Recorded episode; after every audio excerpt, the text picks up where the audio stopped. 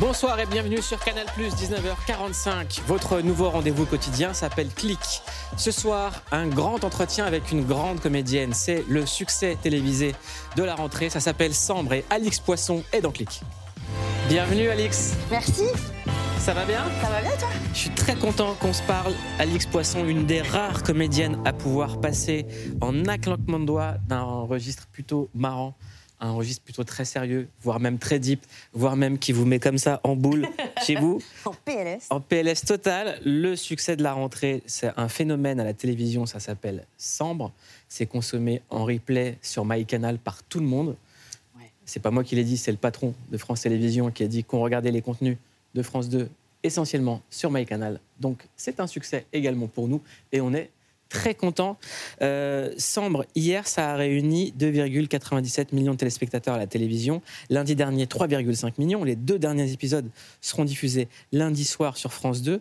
Euh, on vous connaît aussi pour le rôle dans Parents mode d'emploi, avec Arnaud Ducré, qui a été un vrai succès euh, à la télévision. Moi, je vous ai découvert dans Les Revenants sur Canal+. Ah, super. Bah, évidemment.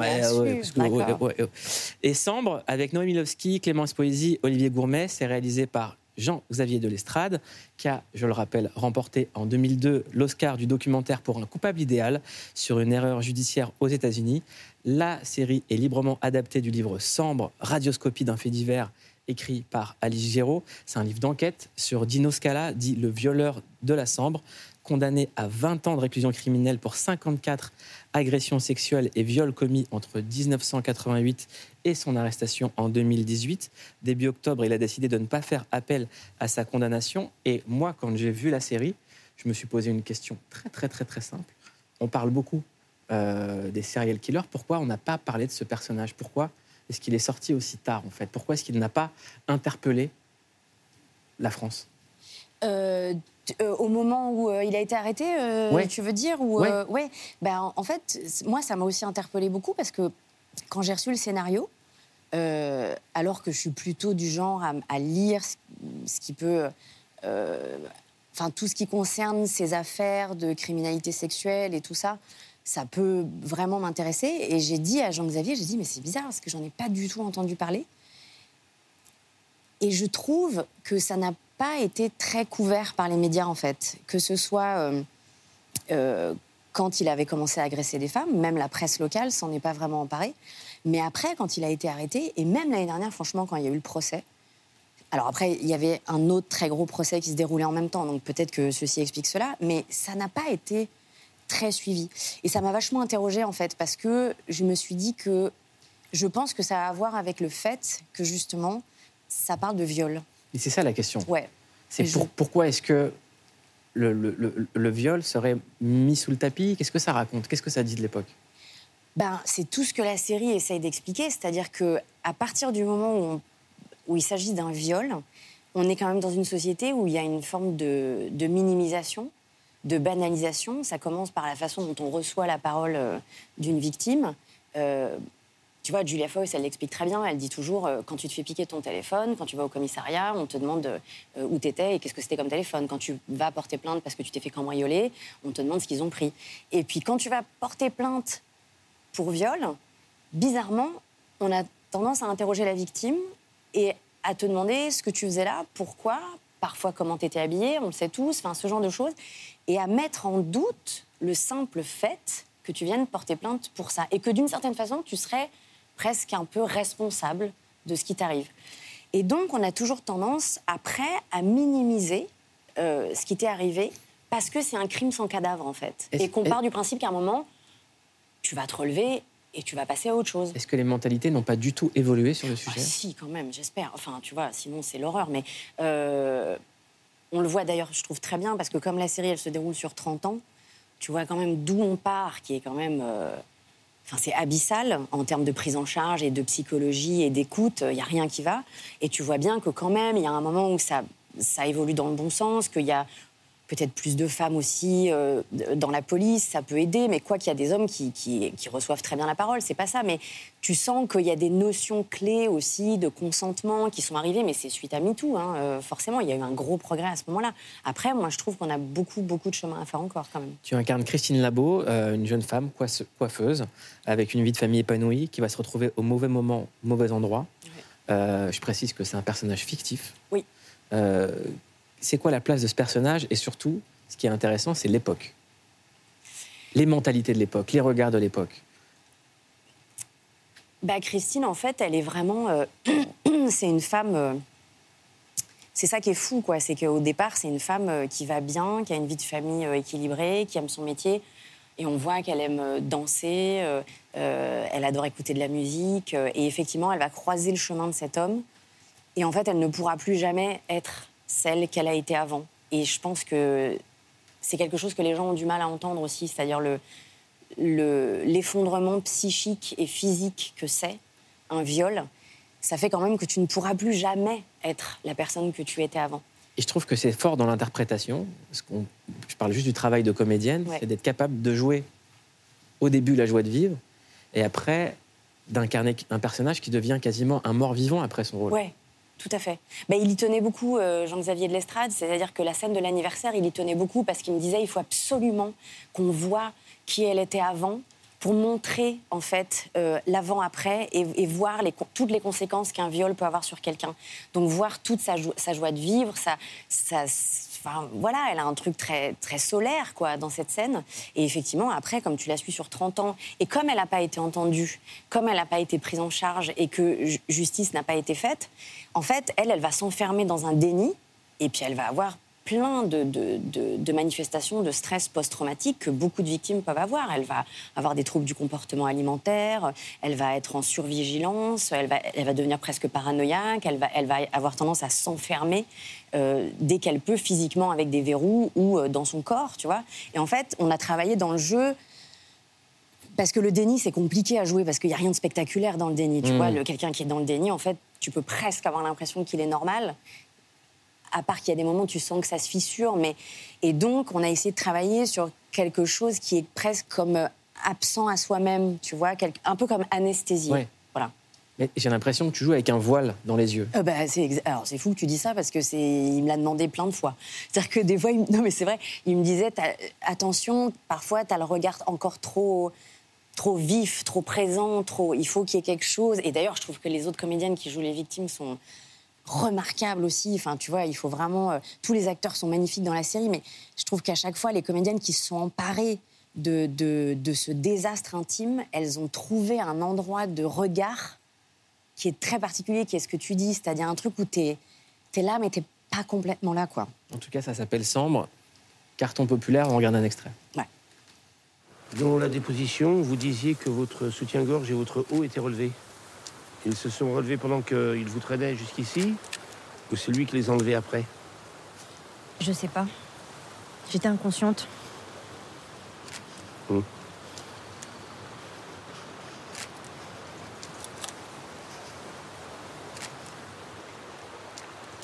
J'ai froid.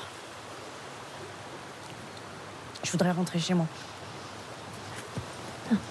Je peux me lever Oui.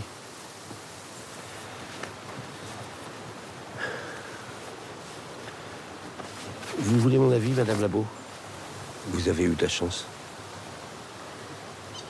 Viens, je te ramène. Allez, on rentre.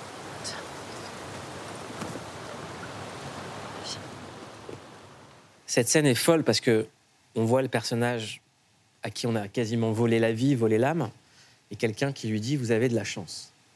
Mais même ça va plus loin, c'est-à-dire que, et ça s'est vraiment passé comme ça, il y a des victimes à qui on a demandé de faire ça, c'est-à-dire que c'est dire à quel endroit de non-écoute on était à cette époque-là. C'est qu'elle vient de porter plainte, ce qui demande quand même beaucoup de courage, juste après que ça lui soit arrivé. Et ce policier lui dit on va retourner sur les lieux. Donc c'est inouï de faire ça parce que le, trauma est encore là, très très vif. Et il lui demande de s'allonger à l'endroit où elle s'est allongée et où elle a été violée. Donc c'est vraiment Enfin, c'est double peine, quoi. Et en plus, il termine avec cette phrase en disant Vous avez eu de la chance. On parle beaucoup des victimes quand on parle de viol. on parle très rarement des coupables. Et là, le sujet, c'est aussi le coupable. C'est qu'on parle de quelqu'un qui a pu faire ça en toute impunité pendant des années. Ouais. Ouais. Euh, je, crois que le premier but de la série, c'était quand même de vraiment donner la parole aux victimes. Et je trouve ça remarquable parce qu'il y a même des choix de cinéma qui permettent ça. C'est-à-dire que le fait que pour chaque déposition au commissariat, on reste sur la victime, il n'y a pas de contre-champ. Et parfois, ça dure 5, 6, 7 minutes. Et du coup, ça fait que le spectateur est obligé d'écouter cette parole et d'assister à cet effondrement, mais en, en live, quoi, en direct. Et je pense que c'était vraiment ça le premier but de la série. Après, un des, buts, c'était de montrer en fait que, contrairement à ce qu'on a voulu nous dire pendant tellement longtemps, euh, les violeurs ne sont pas euh, des monstres euh, qui surgissent dans la nuit, dans un parking. Ça peut arriver, hein, bien sûr. Mais en fait, on, on s'aperçoit qu'à 80-85% des cas, contrairement à ce qu'on nous avait dit, c'est pas des déséquilibrés, c'est pas euh, des marginaux, c'est pas, euh, euh, je sais pas moi, euh, des psychopathes. En fait, très souvent, c'est quand même des hommes parfaitement insérés dans la société, euh, qui ont un travail, qui ont une famille, qui ont des hobbies, et que donc potentiellement on connaît tous. Alors, je dis pas du tout, évidemment, tous les hommes ne violent pas, bien évidemment, mais dans les violeurs, il y a, on le sait maintenant, l'immense majorité, en fait, c'est Monsieur Tout le Monde. Et il y a une scène géniale entre Jonathan et Olivier Gourmet euh, dans le dernier ou avant-dernier épisode où euh, Jonathan euh, dit, le criminel dit, essaye de se défausser en disant mais en fait c'est- il y a moi, mais il y a le gentil moi, puis il y a le méchant moi, et quand le méchant sort, j'ai une pulsion, j'arrive pas à me retenir. Et, le- et Olivier Gourmet est en plus génial et il lui répond non, il y en a pas deux, il y a vous, il y a que vous. Mmh. Et c'est ça qui nous fait chier en fait. Parce que si on admet ça, si on admet qu'en fait ça peut être Monsieur Tout le Monde, ça veut dire qu'il y a un moment, et on en connaît. Enfin, voilà. Et que donc cette société permet ça, permet que ça continue.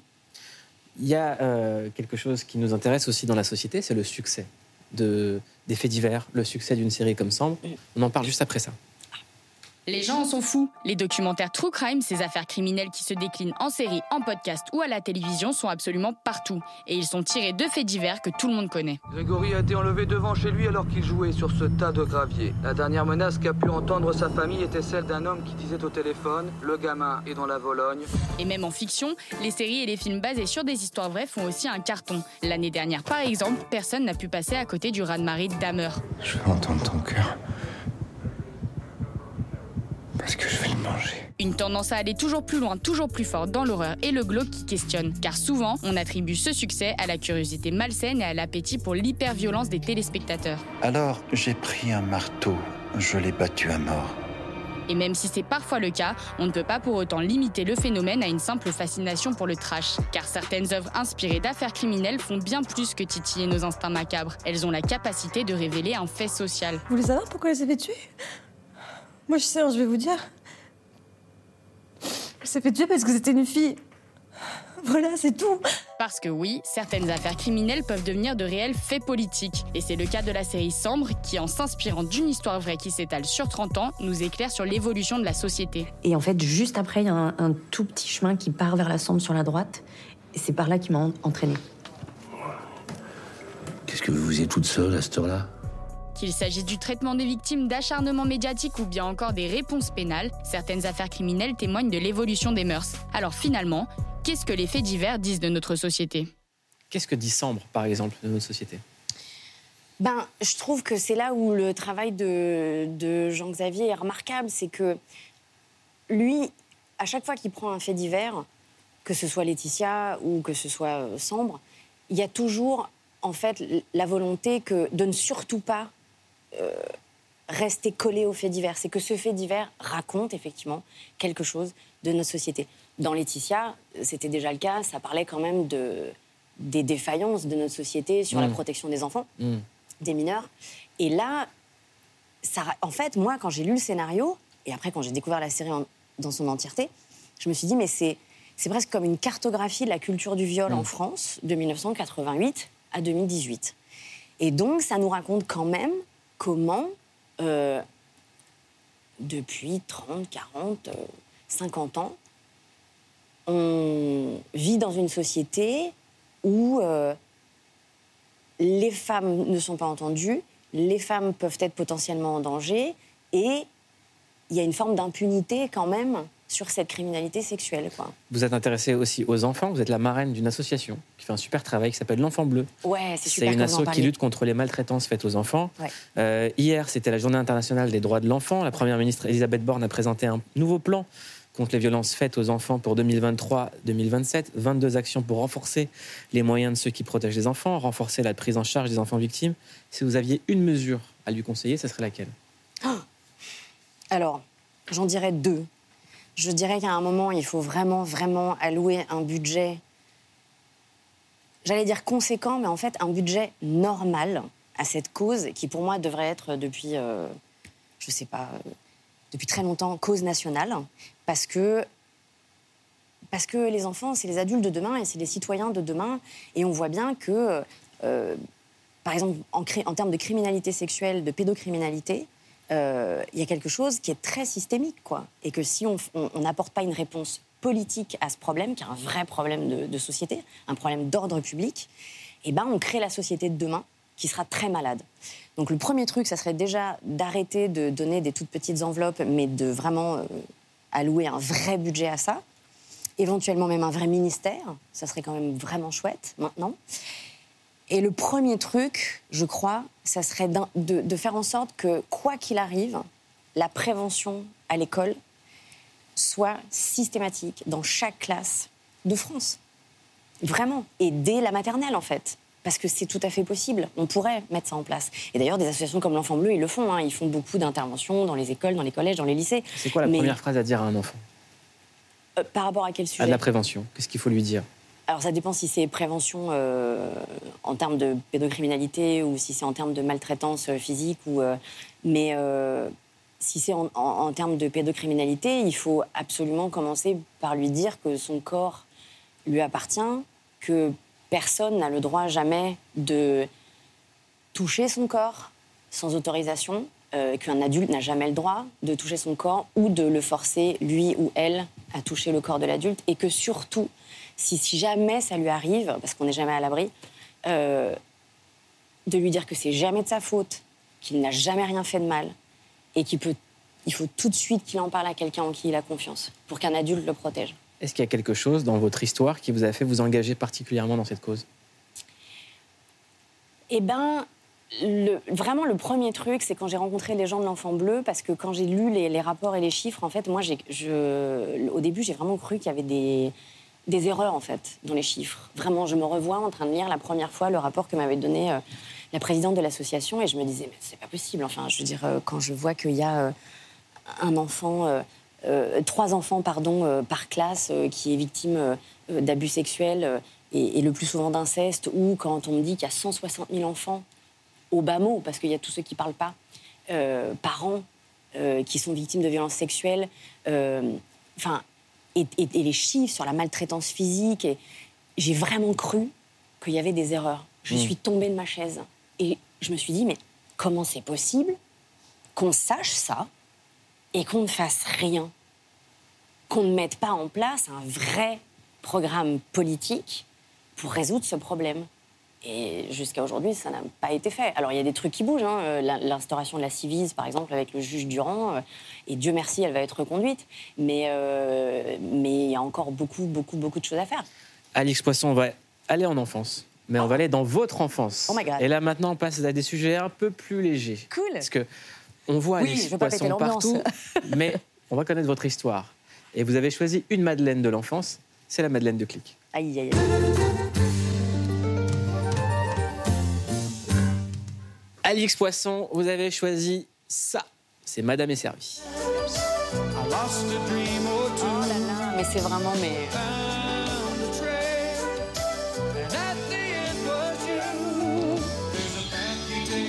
J'aime bien quand vous le chantez. Oh non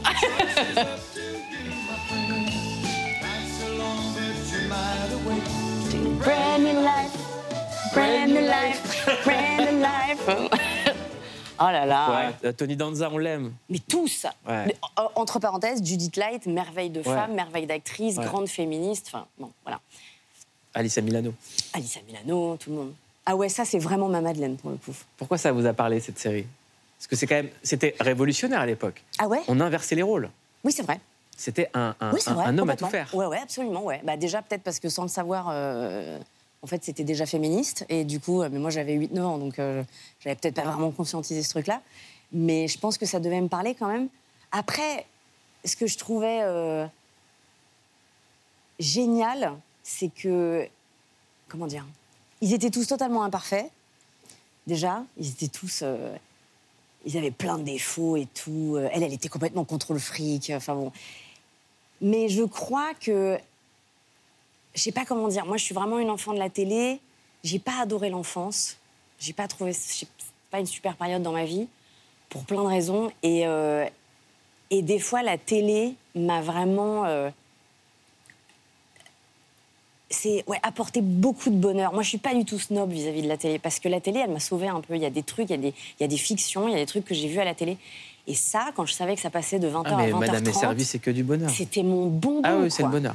Alix euh, Poisson, il y a Par en mode d'emploi qui a été un carton populaire. Euh, mais il y a également le rôle euh, de Laetitia dans l'affaire Courgeot. Enfin, la préparation du, pour, pour l'affaire Courgeot, c'était pas le rôle de Laetitia du tout. C'est ce que je sais, je dis n'importe quoi. On a fait un mélange entre fait- Laetitia ouais, et l'affaire Courgeot. l'affaire Courgeot, donc. Il y a eu l'affaire Courgeot. Ouais. Euh, moi, ce qui m'intéresse, qui- ce qui m'intéresse, c'est le moment où vous avez passé le casting. Et pour passer euh, ce casting, il y a une préparation physique. Ce que les gens font rarement. Ah, pour, l'affaire cast. Courgeot Oui, pour l'affaire Courgeot. Ah ouais, ouais, ouais. Je l'ai beaucoup raconté. J'ai l'impression que l'histoire a grossi au fur et à mesure. Non, non, non, les non. gens se sont inventés des mythos, Non, ils ont rajouté des couches de préparation. Non, non, mais c'est vrai qu'il s'est passé un truc. C'est vrai que ça arrive pas si souvent. Mais en fait, comme je viens du théâtre, moi, j'ai vraiment l'habitude de. C'est vraiment un kiff, quoi, de, de me transformer, d'arriver aux essais en, costume, euh, avec des transformations physiques, avec du maquillage, avec des trucs. Je pense qu'au début, il y a des gens qui étaient un peu surpris. Je me souviens d'un casting pour un film où c'était des nonnes, il fallait jouer des nonnes, et j'étais arrivée intégralement en bonne sœur, et la personne qui a ouvert la porte était un peu légèrement surprise. Mais pour euh, l'affaire Courgeot, en fait, comme je savais que je lui ressemblais pas du tout, euh, elle était très brune, j'étais blonde, elle avait 40 ans au moment du procès, j'avais 30, euh, je sais plus, 30 ans à l'époque. Euh, elle, était, elle était un peu plus carrée que moi et tout. Et en fait, je savais que Enfin, souvent, il faut avoir plus d'imagination que les réalisateurs, quand même. Et donc, je savais que si je faisais pas un effort pour aller vers elle, je l'aurais pas. Donc, je me suis. C'était ça l'erreur, par contre. Je me suis. J'ai pas dormi pour être cernée, machin, tout ça, nanana. J'ai mis une veste avec des grosses épaulettes. Je m'étais fabriqué des faux seins, bon, tout ça. Mais je m'étais bombé les cheveux avec une bombe noire, parce que j'avais pas assez de sous pour aller me faire une couleur, quoi, à l'époque. Et donc, je m'étais bombé avec une bombe de farce à trappe, euh, noire. Sauf qu'en fait, euh, en allant au casting, il s'est mis à pleuvoir des trombes. Ah oui. Et donc, ça me dégoulinait partout dans le cou et tout. J'ai un pote qui a une calvitie qui a eu le même problème. Ah merde. On va faire un jeu. oh, sans transition. J'ai les cartes. Ah, j'adore. Chaque carte, c'est un thème de question. C'est l'interview à la carte. Allez, c'est parti, vous allez choisir. Fermez les yeux. Ah, carrément. Ok. Allez, hop, choisissez une carte. L'amour. Qu'est-ce que je fais? Ah. On fait l'interview l'amour. À quand remonte votre dernier je t'aime? Hier. Qu'est-ce qui vous fait tomber amoureuse?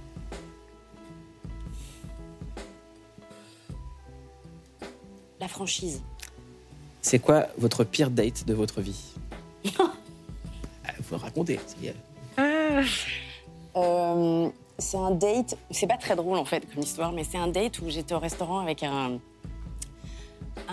Mon petit copain, j'avais 20, euh, 23, 24, il s'y regarde, il va s'en rappeler. Et en fait, on était au restaurant, on était hyper heureux, on n'avait pas beaucoup de sous, on s'était payé un super resto et tout.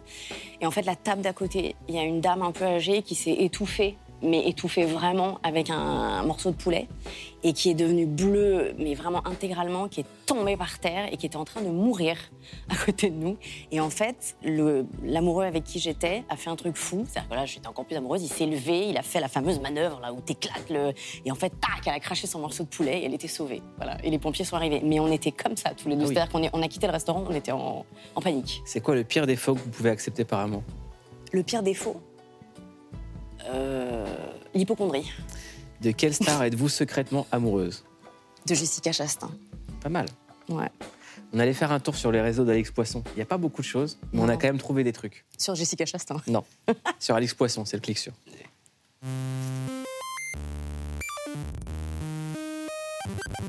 On a cliqué sur vous, Alix Poisson, et on a vite compris que pour vous, Insta c'était un mélange entre un journal intime et un manuel de survie pour maman. Journal intime d'abord, puisque vous dévoilez vos secrets beauté à mi-chemin entre une pâtisserie orientale Donc là, on est sur un, un masque au miel de thym.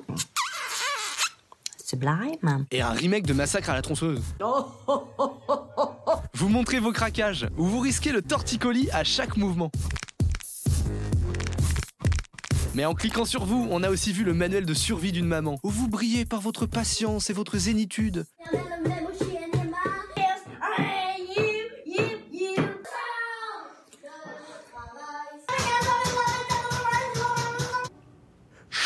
Mais ça va, hein vous le vivez super bien. Vous avez l'air épanoui. J'ai une pêche là En cliquant sur vous, Alix, on voit la femme engagée et l'actrice au CV bien rempli. hein. Un CV qui n'a pas fuité dans toutes les rédacs. Qui est Alix Poisson, qui incarne Christine Labo dans la nouvelle série France 2 Et a priori, peu importe les sorties, il se pose toujours les mêmes questions. Germinal, qui est Alix Poisson, qui incarne la Maheude dans la nouvelle série France 2 En même temps, c'est vrai que le succès d'Alix dans la série Sambre est passé un petit peu inaperçu. De fin limier. J'espère que maintenant vous savez qui est Alix Poisson. Compte à rebours, c'est parti. Un maximum de questions pour un maximum de réponses. Ça fait peur, ça. Euh, Qu'est-ce que vous passez votre temps à chercher? Clés. À quoi, Avec quoi peut-on vous acheter facilement? Un sourire. Qu'est-ce que vous oubliez tout le temps d'acheter quand vous faites vos courses? Le. Le. Oh merde, ça n'a aucun intérêt. Euh, la pâte à tartiner. Qu'est-ce que vous allez faire avec vos mains? Avec mes mains? Ouais. Euh. Waouh Ah oui, mais c'est un maximum de réponses. Avec mes mains Waouh, je sèche complètement. On a un joker Ouais Ok. Le lait avant les céréales ou les céréales avant le lait Pas de céréales. Qu'est-ce que vous détestez chez vous? Euh. Mon hypochondrie. Qu'est-ce que vous voulez surtout pas montrer sur les réseaux? Mon enfant. Faut-il donner le code de son téléphone à la personne qu'on aime ou le garder pour soi? Oh non, on le donne. Euh, C'est quoi le cauchemar dont vous vous souvenez toujours? Ah, je, je, je cours, euh, je cours, je cours, je cours et je- je- j'essaie d'échapper à quelque chose, mais mes gestes sont très, très, très empêchés. Et surtout, à la fin, je me dis à chaque fois, mais on t'avait dit de prendre des lunettes. Et on vous avait dit de prendre des lunettes. Voilà. Et maintenant, vous savez qui est Alix Poisson. Merci beaucoup Merci d'être beaucoup. venu dans Click. Je le rappelle, Sambre, c'est disponible partout Ouais. et évidemment sur MyCanal. Et c'est sur France Télévisions, sur France 2. Ouais. C'est ça. Merci beaucoup d'être venu. Avec plaisir. Passez une excellente soirée tout de suite en aparté. Et vous pouvez écouter l'émission quand vous voulez, partout en podcast et sur toutes les plateformes. Bonne soirée.